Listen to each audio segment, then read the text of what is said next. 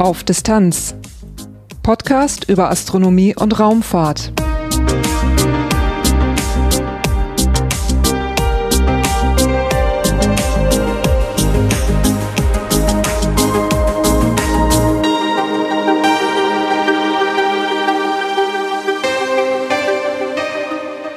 Hallo und willkommen bei Auf Distanz.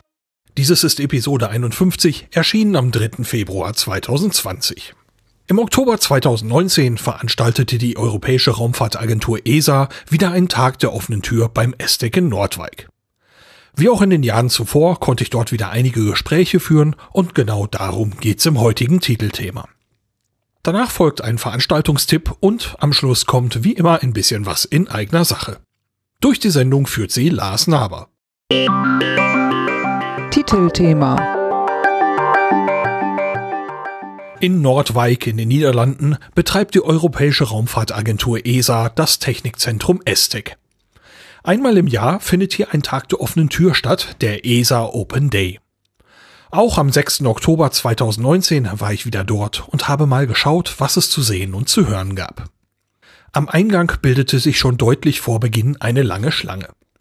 Vor der Öffnung der Tore begrüßte ESA-Generaldirektor Jan Wörner die Besucherinnen und Besucher. Er gab auch noch einen kurzen Überblick auf die zu dem Zeitpunkt noch bevorstehende ESA-Ministerratskonferenz. Danach übergab er an Franco Ongaro. Er ist ESA-Direktor für technisches und Qualitätsmanagement und leitet außerdem das ESTEC. Dieses Jahr ist ein sehr spezielles Jahr. Es ist 50 Jahre her, dass die Menschheit zu einem anderen Himmelskörper gereist ist. Und darum ist dieser Open Day dem Mond und der Monderforschung gewidmet. Wir sind besonders glücklich und stolz, zwei Menschen hier zu haben, die dieses möglich machten. Walt Cunningham und Rusty Schweikert. Sie machten die Mondlandung möglich, weil sie all die Ausrüstung getestet haben. Und sie werden uns alles darüber erzählen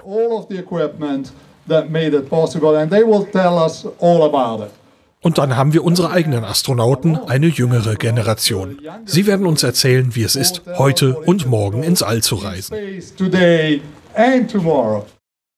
Die Astronauten gaben diese Berichte bei Vorträgen. Vorträge sind ein großer Programmpunkt beim ESA Open Day.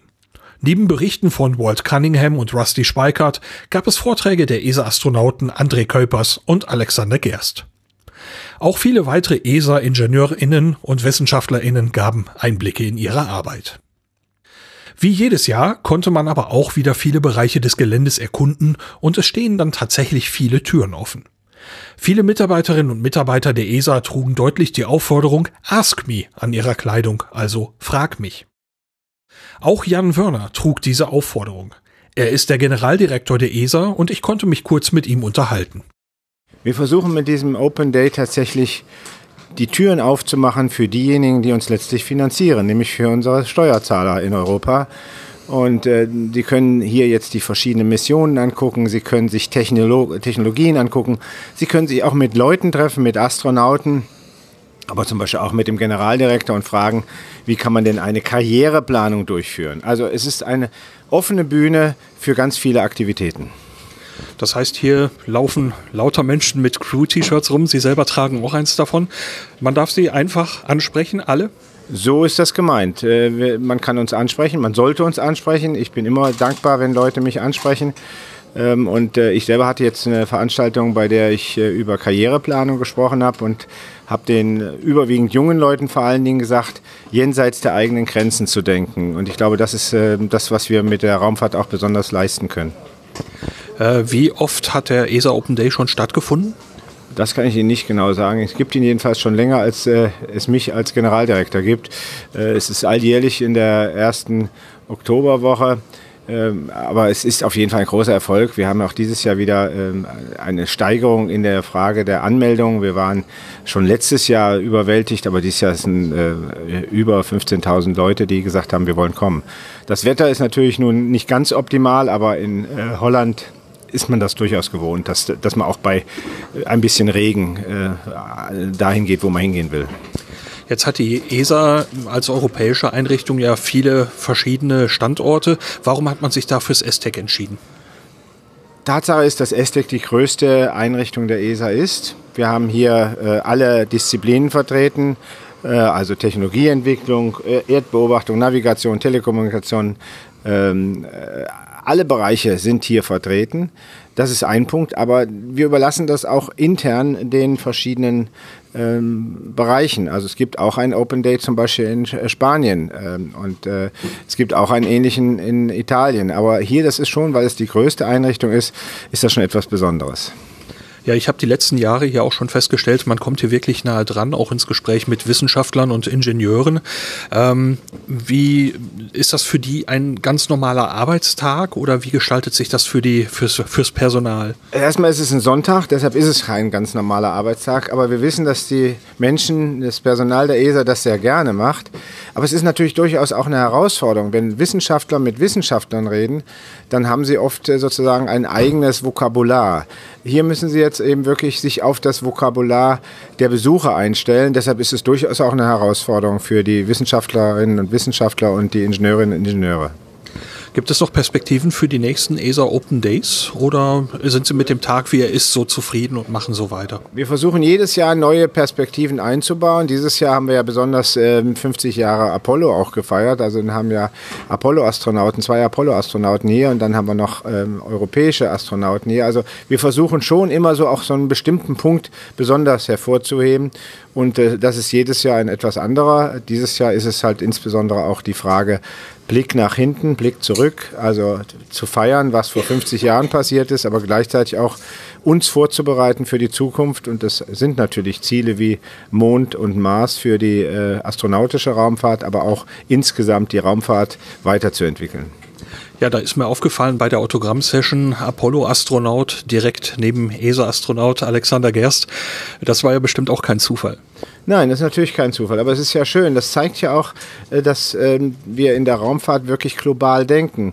Wir arbeiten eben ganz eng zusammen, natürlich mit der NASA, das ist äh, ein hervorragender Partner. Wir arbeiten aber auch zusammen mit Roskosmos in Russland oder mit JAXA in Japan. Ähm, die ESA ist durch ihre eigene Natur schon international aufgestellt mit 22 Mitgliedstaaten. Deshalb fällt es uns vielleicht auch leichter als manchen anderen, auch international zu arbeiten. Und das tun wir sehr gerne. Wie schon erwähnt, waren beim Open Day der ESA zwei Apollo-Astronauten zu Gast. Das waren Walt Cunningham und Rusty Schweikart. Das Apollo-Programm der NASA führte die Menschen schließlich zu den ersten astronautischen Mondlandungen. Walt Cunningham war Astronaut bei dem Flug von Apollo 7. Dieser fand 1968 statt und war der erste Apollo-Flug mit Menschen an Bord. Er dauerte fast elf Tage, während dieser Zeit wurden verschiedene Rendezvous-Manöver und Triebwerkszündungen erprobt. Rusty Schweikart flog im März 1969 mit Apollo 9. Bei diesem Flug wurde die Mondlandefähre getestet und auch hier gab es diverse Rendezvous- und Dockingmanöver. Ich hatte beim ESA Open Day kurz die Gelegenheit, mit Rusty Speicher zu sprechen. 50 Jahre nach der Mondlandung interessierte mich seine Sicht auf die vergangene Zeit. Ich fragte ihn, ob er mit den Entwicklungen der letzten 50 Jahre zufrieden ist. Ich bin natürlich glücklich mit dem, was wir vor 50 Jahren tun konnten. Wenn Sie fragen, ob wir uns in den letzten 50 Jahren so schnell bewegt haben, wie wir es hätten tun sollen, nein. But, uh, Aber manchmal gehen Dinge langsamer, als man möchte. Slower than one would like. Uh, I think what is really important in the big picture is that we continue ich denke, insgesamt ist es wirklich wichtig, dass wir die Bewegung von Mutter Erde hinaus in den Kosmos fortsetzen, die wir vor 50 Jahren mit Apollo 8 begonnen haben, als Frank Borman, Jim Lovell und Bill Anders mit menschlichen Augen auf die Erde zurückgeblickt haben und begriffen haben, das ist unser Zuhause. Und wir jetzt ausziehen in die größere Welt unseres Universums. Für mich ist wichtig, dass wir diesen Prozess fortsetzen.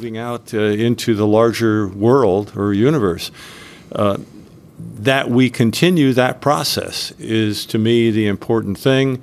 Die Geschwindigkeit dafür ist meiner Meinung nach weniger wichtig, aber dass wir fortsetzen, ist von vorrangiger Bedeutung für die langfristige Evolution des Lebens. Hier bringt Rusty Speichert ein ziemlich großes Thema auf und ich wollte mehr dazu wissen. Warum sollte die Menschheit ins All fliegen? You know, I, I can refer to my friend Elon Musk. Um es mit meinem Freund Elon Musk zu sagen, wir haben zwei Möglichkeiten. Entweder wird die Menschheit für immer auf die Oberfläche des Planeten Erde begrenzt sein, mit einer sehr limitierten und vermutlich hässlichen Zukunft, oder man öffnet die Tür ins Universum, in die Unendlichkeit. Into the universe, into infinity, and uh, humanity moves out. Und die Menschheit zieht aus in das Weltall und längerfristig vielleicht in das Unbekannte. Aber sicherlich gibt es Möglichkeiten für Wachstum, für weitergehende Entwicklung und Evolution. Aber wenn man auf die Oberfläche der Erde gebunden ist, stellen Sie sich eine 15-monatige Schwangerschaft vor. Das ist nicht schön für die Mutter und den Fötus. Also scheint es mir klar, wenn man einen Sinn für Geschichte oder Leben hat, dass das weitere Wachstum und die weitergehende Entwicklung des Lebens selbst, die Erweiterung des menschlichen Lebens und das Leben der Erde insgesamt davon abhängen werden, die Ressourcen außerhalb der Erde in dieser unendlichen, dieser riesigen Umgebung zu nutzen, anstatt mehr und mehr von der Erde umzugraben und den Planeten unbewohnbar zu machen. Beginning to utilize the resources in that infinite environment, in that huge environment, and accessing those resources in order to continue the growth and development of life rather than continuing to dig up more and more of the earth and make the planet uninhabitable. Für mich ist es eine Verpflichtung und eine Verantwortung von uns allen und von unserer Generation, die das alles mit Apollo begonnen hat, dass wir uns nach draußen bewegen. Ob es nun der Mond ist oder der Mars oder, wenn man verrückt genug ist, die Venus. Wie auch immer, machen Sie es.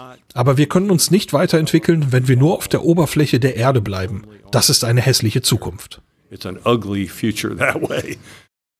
Rusty Speichert denkt, die Raumfahrt hätte sich schneller entwickeln sollen.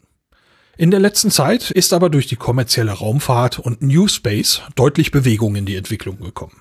Well, uh, the the beauty of what's happened with SpaceX and uh, Blue Origin and many many others. I don't want to. Das Schöne an dem, was mit SpaceX und Blue Origin passiert ist und vielen vielen anderen, der Zugang zum Weltraum durch kommerzielle Aktivitäten öffnet die Zukunft für Innovationen, die es in sehr großen einseitigen Programmen von Regierungen nicht geben würde. Innovation, which is never going to be there in very large single-minded uh, programs that are established by governments. Uh, governments have to be responsible for the use of taxpayer money.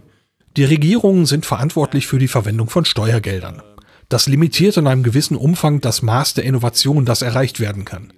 Den Weltraum für private Unternehmen und für kommerzielle Investitionen und solche Dinge zu öffnen, ist für mich eine der aufregendsten und positivsten Entwicklungen der Raumfahrt in den letzten 20 Jahren. Most exciting and positive developments in the last 20 years of space uh, activity. Nach dem kurzen Rückblick auf die 50 Jahre bat ich Rusty Speichert, mir zu beschreiben, wo er die Raumfahrt in 50 Jahren gerne sehen würde also im Jahr 2069. Uh, in 50 Jahren sehe ich Menschen sicherlich auf der Oberfläche des Mars und vielleicht in 50 Jahren sogar dauerhaft auf dem Mars. Ich denke, das ist ein vernünftiges Ziel. Permanent presence on on Mars, I think, is a reasonable goal. Uh, these things are often more difficult.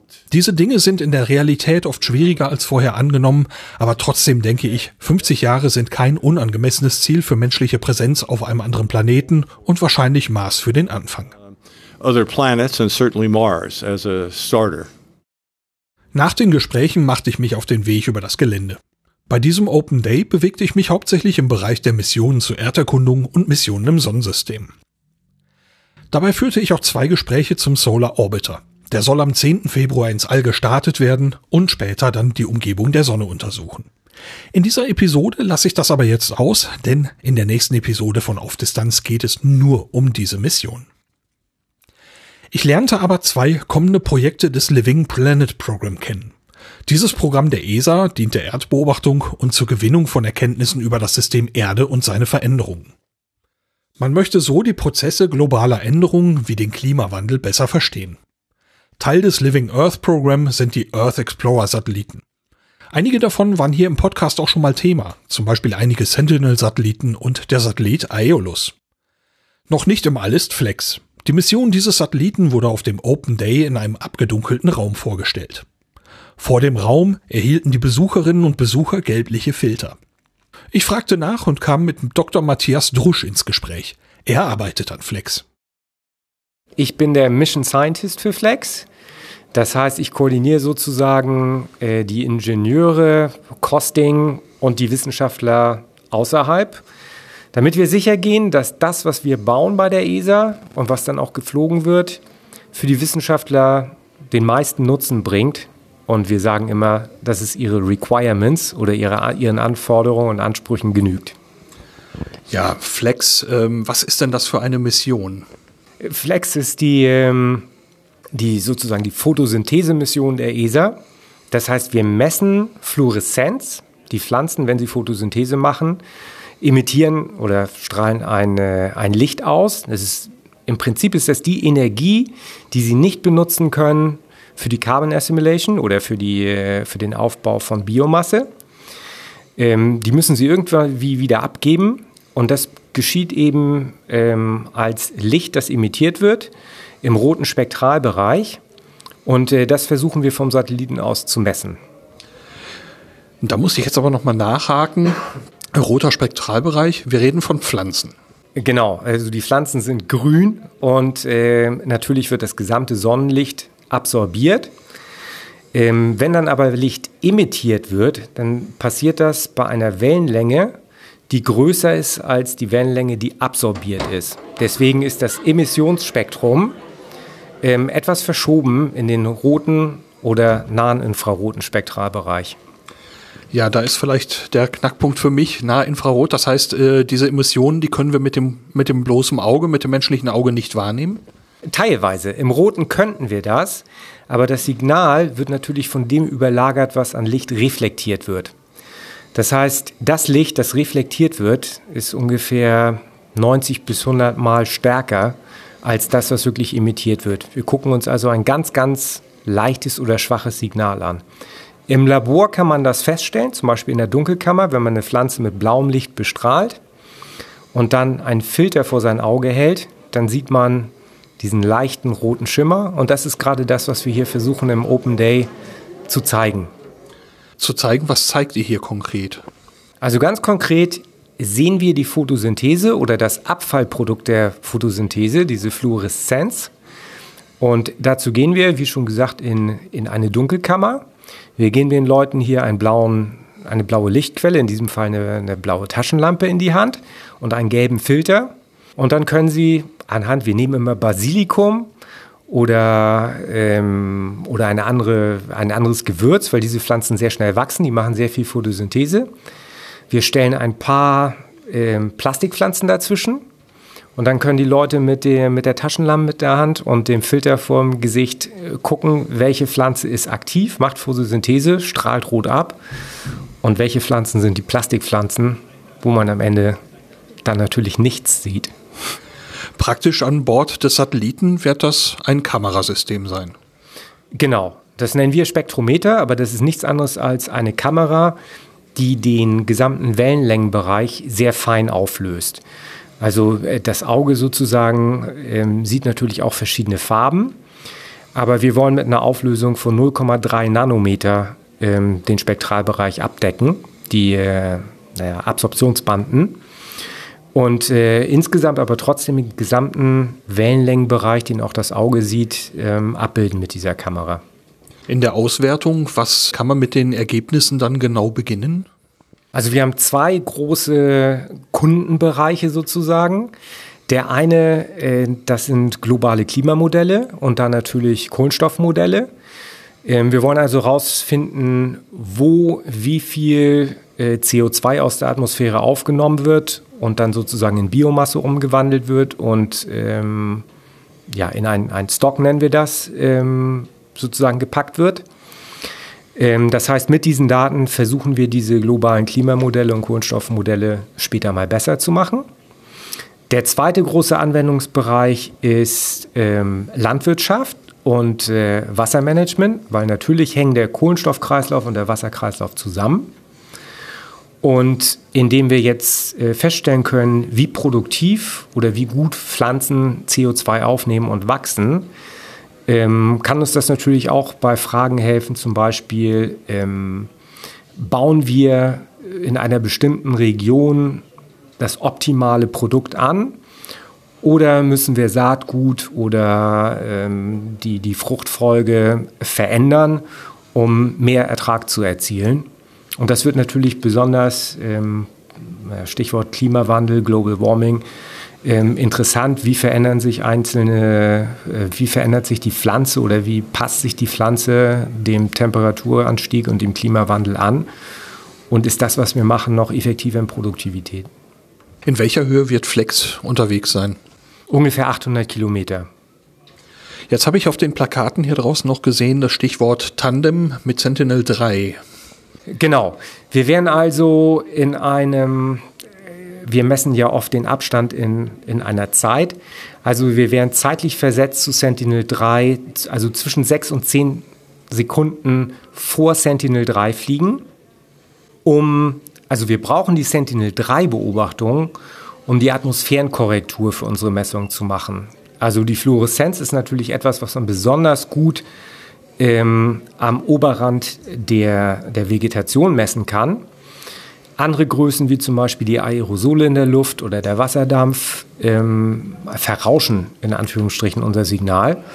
Und mit den Sentinel-3-Messungen hoffen wir eben, die Atmosphäre so rauskorrigieren zu können, damit wir ein möglichst klares Signal von der Fluoreszenz am Boden bekommen.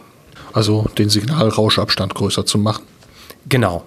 Also einfach den Einfluss der Atmosphäre ähm, zu korrigieren. Und letztendlich ähm, Sentinel-3 ähm, wurde natürlich auch gebaut, hat also im, im, Infraroten auch Kanäle, um zum Beispiel die Landoberflächentemperatur noch mitzumessen über SLSTA. Ähm, Aerosole, Wasserdampf, das kann alles besser beschrieben werden.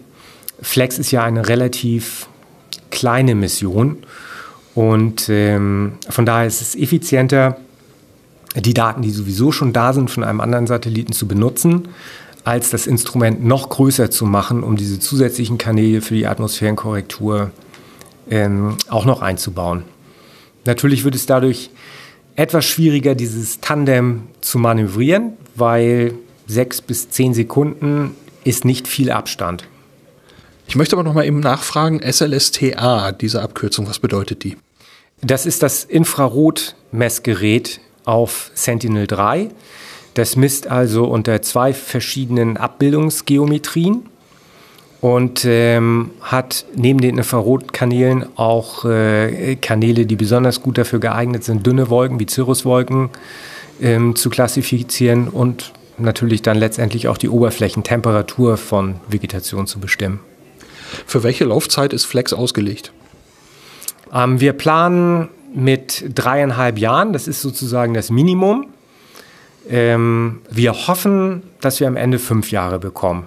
Aber das, das Engineering sozusagen, die ganzen Komponenten werden für eine, eine Laufzeit von dreieinhalb Jahren designt. Und wann soll es losgehen? Wann wird gestartet? Hoffentlich 2024. Das ist der Plan äh, in der ersten Hälfte. Im langen Gang mit den Erdbeobachtungsmissionen stieß ich auf einen Infotisch zur Mission Biomass. Auch Biomass ist ein Earth Explorer Satellit. Auch hier konnte ich einiges über die Mission erfahren. Ja, hallo, ich bin Guido Riembauer. Ich bin äh, deutscher Trainee in der Erdbeobachtungsabteilung der ESA und ja, bin da in der Biomass-Mission tätig. Die Biomass-Mission, was wird die tun? Das Hauptziel der Biomass-Mission ist es, äh, die Wälder der Erde zu beobachten und besonders den, den äh, Kohlenstoffgehalt der Wälder abzuschätzen. Denn das ist bisher eine große Unbekannte äh, im Kohlenstoffkreislauf. Man kann die, die, äh, den Kohlenstoffgehalt der Ozeane, der Atmosphäre sehr gut bestimmen. Bei den Wäldern oder also, also bei der Landsenke sagt man, da hapert es noch etwas. Und Biomass wird die erste Mission sein, die direkte, die direkt eine Abschätzung des, des äh, Kohlenstoffs in den Wäldern vornimmt. Ähm, die erste europäische Mission oder die erste Mission überhaupt? Die erste weltweite Mission, die genau dieses dezidierte Ziel auch verfolgt. Ja. Du sagtest gerade den Kohlenstoffkreislauf. Ähm, was kann man sich darunter vorstellen? Naja, Kohlenstoff ist ein, äh, ein Element wie viele andere auch und vor allem aber auf unserer Erde für das, ja, für viele Organismen basieren auf Kohlenstoff. Es ist aber jetzt gerade im Zusammenhang mit dem Klimawandel und der globalen Erwärmung als Teil von CO2 besonders bekannt geworden. Und CO2 ist ein Treibhausgas, das eben dafür sorgt, dass, sich, äh, dass die Erde einerseits bewohnbar ist für uns Menschen und andererseits, da wir es äh, vermehrt produzieren, äh, sich immer weiter aufheizt. Als solches ist Kohlenstoff für uns in diesem Zusammenhang sehr interessant, denn wir möchten natürlich erreichen, dass sich das, dass der Kohlenstoff mehr ablagert, als dass wir ihn ausstoßen, damit sich die Erde nicht noch weiter aufwärmt. Und das ist dadurch möglich, dass sich beispielsweise ähm, Kohlenstoff sehr in, in, in, äh, in, Wäldern, in Baumstämmen, in Pflanzen durch Wachstum äh, sammelt und darin auch bleibt, solange eine Pflanze lebt. Und darin gebunden ist und somit also nicht in die Atmosphäre zurückgeht. Wie kann man das denn jetzt messen? Den, äh, den Kohlenstoffgehalt. Ja. Also man kann einmal sagen, um äh, eine Pflanze besteht ungefähr grob zu 50 Prozent aus Kohlenstoff. Also das Gewicht einer Pflanze ist zu 50 Prozent Kohlenstoff. Die interessante Frage hier ist jetzt natürlich, wie kann man Biomasse überhaupt messen? Der Name sagt, vom Satelliten sagt ja schon Biomass, wir wollen die Biomasse messen, daraus, die ist sozusagen ein Index für den Kohlenstoffgehalt. Biomasse ist auch ein Parameter, der so allgemein in, ähm, ich sag mal, Forst, Wald, äh, Ökosystemanwendungen sehr geläufig ist. Das ist ein ganz normaler biophysikalischer Parameter. Und ähm, ja, so klassische Methoden, um Biomasse zu messen, sind erstmal, man geht selbst in den Wald, man steckt sich ein, beispielsweise eine Fläche ab, einen Hektar zum Beispiel, und dann fängt man an, die Bäume zu vermessen. Man nimmt also beispielsweise den, den Umfang eines Baums auf Brusthöhe und anhand einer, man, man bestimmt die Spezies dieses Baums, dann bestimmt man die Höhe des Baums mit ja, verschiedenen Messgeräten. Und dann kann man mit Hilfe von an diese Spezies angepassten äh, Formeln und Gleichungen herausfinden, wie, wie groß mit einer gewissen Sicherheit natürlich nur, wie, äh, wie viel Biomasse in diesem Baum steckt. Das ist die Variante, die man anwendet, wenn man direkt am Boden ist. Wir wollen ja aber eine globale Biomassekarte erstellen. Und der Ansatz von Biomass hier ist, äh, mit Radardaten zu arbeiten.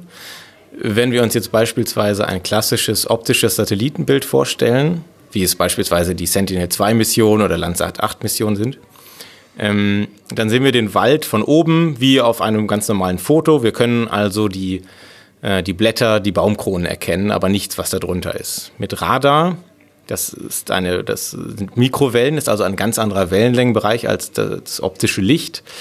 Ähm, und Biomass äh, hat ein P-Band-Radar. P-Band ist eine sehr lange Wellenlänge, das sind 70 Zentimeter Wellenlänge. Das ist gleichzeitig ist Biomass auch der erste ähm, weltraumgestützte Sensor, der ein solches P-Band-Radar äh, verfügen wird. Und durch diese lange Wellenlänge können wir in den Wald eindringen. Wir können also nicht nur die, die oberste Ebene sehen, sondern wir können richtig auf die Stammebene gehen. Wir sehen sozusagen, ähm, äh, wir sehen eine Rückstreuung, eine Radarrückstreuung. Dazu muss man noch sagen, dass Biomass ein, also alle Radar- oder SAR, Synthetic Aperture Radar Anwendungen äh, oder Sensoren sind aktive Sensoren. Das heißt, sie senden ein Signal aus hm, und messen die Stärke des Signals, das zurückkommt und das setzen sie dann ins Verhältnis. Wenn ich jetzt also ein Signal MP-Band aussende in einen Wald hinein. Ich, ich, ich äh, penetriere den Wald sozusagen, bekomme eine Interaktion auf der Stammebene und je dicker die Stämme, je größer die, je, je mehr Elemente ich habe, die dieser Wellenlänge, also 70 Zentimeter ungefähr entsprechen, desto stärker bekommt auch mein Signal zurück. Und das ist korreliert sozusagen mit der Biomasse, die da drin ist. Ich kann also eine Formel, ein, ein biophysikalisches Modell herstellen und sagen, das ist meine Radarrückstreuung und äh, mit, dann kann ich ein bisschen Feintuning betreiben, je nach ähm, Waldtyp, den ich da vorfinde, hatte ich ein paar Modellparameter ver verändern und dann bekomme ich eine, eine Abschätzung der Biomasse. Und das Ziel der Biomass-Mission ist, diese Abschätzung auf, ja, ich sag mal, etwas größerem Maßstab auf 20 Prozent genau, also 20 Prozent darf der Fehler sein, abzuschätzen. Wie fein wird die Auflösung sein? Wie klein sind die Bereiche, die man voneinander unterscheiden kann? Ähm, das kommt darauf an, welches Datenprodukt wir meinen. Also äh, von Biomass werden auch alle äh, Datenprodukte veröffentlicht und frei zur Verfügung gestellt, ebenso wie bei den Copernicus-Missionen zum Beispiel. Ähm, das Level 1 Produkt ist quasi nur die Radarrückstreuung, die jetzt noch ja, als solche noch keine Aussage über die Biomasse hat. Das, ist, das hat eine Auflösung von ungefähr 10 mal 50 Metern ungefähr. Und das letztendliche Biomasseprodukt, was generiert wird, wird eine Pixelgröße von 200 mal 200 Metern haben. Wie hoch wird der Satellit fliegen und äh, von dort seine Messungen vornehmen? Der Satellit wird aus einer Höhe von 600 Kilometern ungefähr aufnehmen. Und ähm, das Besondere an der Mission ist, dass es sehr viele Manöver gibt, die dieser Satellit fliegen muss. Denn ähm, der, ja, der Algorithmus, der verwendet wird, um die Daten aufzubereiten, baut darauf auf, dass viele Erfassungen vom selben, äh, von der, vom selben Gebiet wiederholt äh, gemacht werden. Allerdings mit einem kleinen räumlichen Versatz dazwischen also um Interferometrie zum Beispiel zu betreiben. Man spricht da von der Baseline, also einem, einem bestimmten äh, kon kontinuierlichen Abstand zwischen den Bildern. Und um diesen zu erreichen, muss die, muss die Biomass-Mission sehr viele kleine Manöver zwischendurch fliegen, also immer mal den Orbit etwas erhöhen, die Erde unter sich durchziehen lassen und wieder, wieder runterschweben sozusagen, auf 600 Kilometer ungefähr. Ja, bei sowas ist natürlich Treibstoff immer ein limitierender Faktor. Für welche Laufzeit ist Biomass vorgesehen? Biomass ist jetzt vorgesehen für sechs Jahre. Du sagst es schon, der Treibstoff ist der limitierende Faktor. Es könnte auch sein, dass es für zwölf oder 15 reicht. Ja. Also ganz genau weiß man es im Voraus nicht. Ich weiß, dass man relativ konservativ rechnet, dass man eben auf jeden Fall die, die, die gewünschte Mission abdeckt. Und wenn es dann klappt, hängt man gern was hinten dran. Ähm, das könnte aber von der Technik her, wenn der Treibstoff reicht, durchaus noch länger laufen. Ja, genau, du sagst schon. Es, man weiß vorher nicht, wie viele auch Ausweichmanöver man beispielsweise fliegen muss, um ähm, äh, Weltraumschrott auszuweichen beispielsweise, was dann auch wieder Treibstoff frisst. Wenn man das alles effizient gestalten kann, kann so eine Mission durchaus doppelt oder dreimal so lange dauern, wie man es ursprünglich geplant hatte. Wann soll es denn losgehen? Wann ist Start? Der Start ist jetzt geplant für Ende 2022, also in ziemlich genau drei Jahren von heute. Und äh, von wo wird gestartet? Das wird von Kourou aus sein. Beim Tag der offenen Tür traf ich auch Johannes Benkhoff wieder. Er ist der leitende Projektwissenschaftler der Mission BP Colombo. Das Interview mit ihm war bereits in Episode 48 dieses Podcasts zu hören. Wir plauderten aber noch etwas weiter und sprachen auch noch über den ESA Open Day. Wie ist das für Sie als so Projektwissenschaftler, dass die Öffentlichkeit so kommt, so viele Menschen nach den Missionen fragen? Ist das für Sie etwas, äh, was, was für Sie eine Freude ist und spannend oder ist das einfach eine Sache, die der Job halt so einfach mit sich bringt? Nein, nein, man könnte es meinen, aber das ist schon toll, weil, weil das ist was, was mich auch an diesem Job äh, fasziniert, dass es ein unheimlich großes Interesse an Weltraum und an der Arbeit, die wir machen, gibt. Und das, äh, wo immer man hinkommt, nicht nur hier jetzt beim Open Day, auch wenn ich manchmal auf Partys bin und man zufällig rauskriegt, was für einen Job ich mache, ist unheimlich großes Interesse da. Die Leute interessieren sich für den Weltraum, die interessieren sich für die Technologien.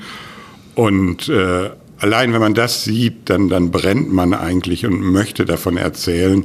Und äh, wir haben auch so den Wunsch, dass wir mehr Leute für unseren Job begeistern möchten und, und das sagen, es, es gibt nicht nur eine Finanzwelt oder andere Jobs, es gibt eben auch äh, die Forschung, wo man ganz tolle Sachen machen kann, der Weltraum, der, der exzellente Möglichkeiten wieder und, und diesen Spirit so ein bisschen rüberzubringen, das versuchen wir hier und ich finde es total begeisternd, wenn an so einem Tag wie heute 8000 Leute trotz strömenden Regens nach hierhin gekommen sind, um sich für Space zu interessieren und das mache ich gerne.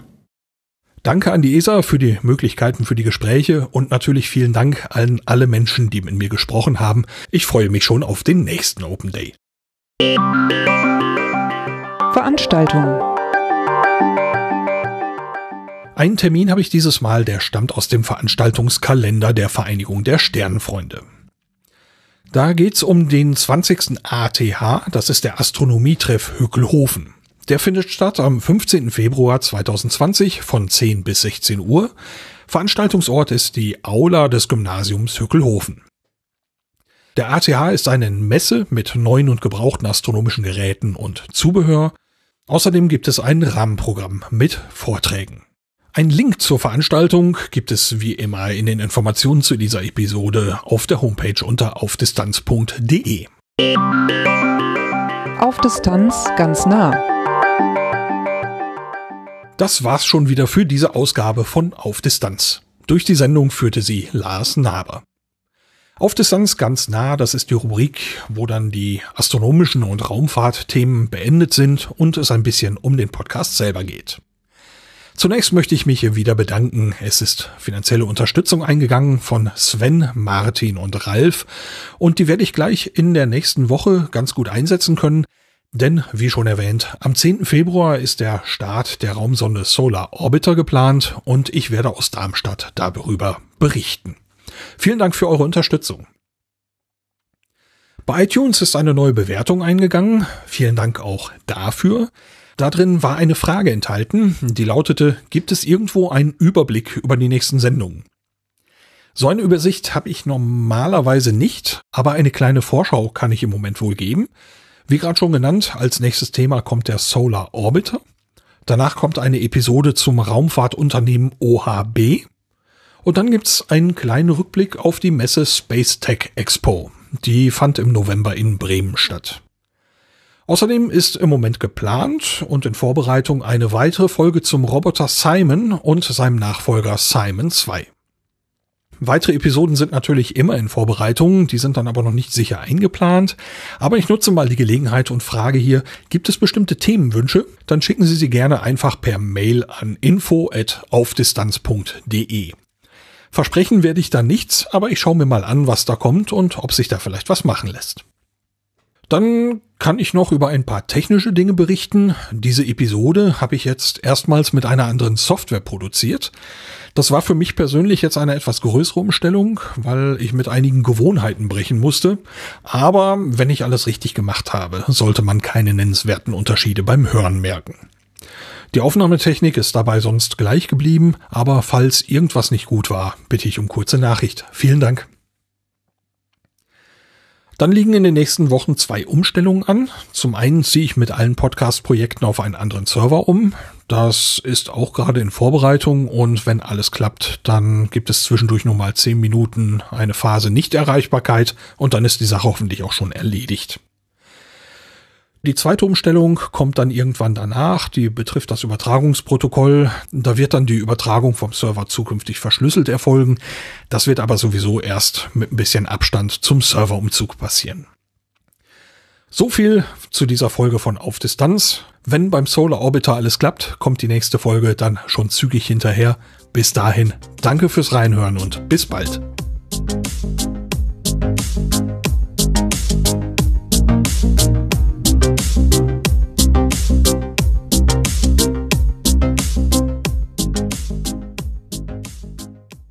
You know, I, I, can refer to my friend Elon Musk, you know, uh, uh, everybody's favorite electric car manufacturer. Um, uh, that was a free advertisement. Um, uh, you know, you, you have two choices. He, he says it that you have two choices. Either either uh, humanity will forever be limited to the surface of planet Earth, in which case uh, you have a very limited and probably a very ugly future, or you open the door into the universe, into infinity,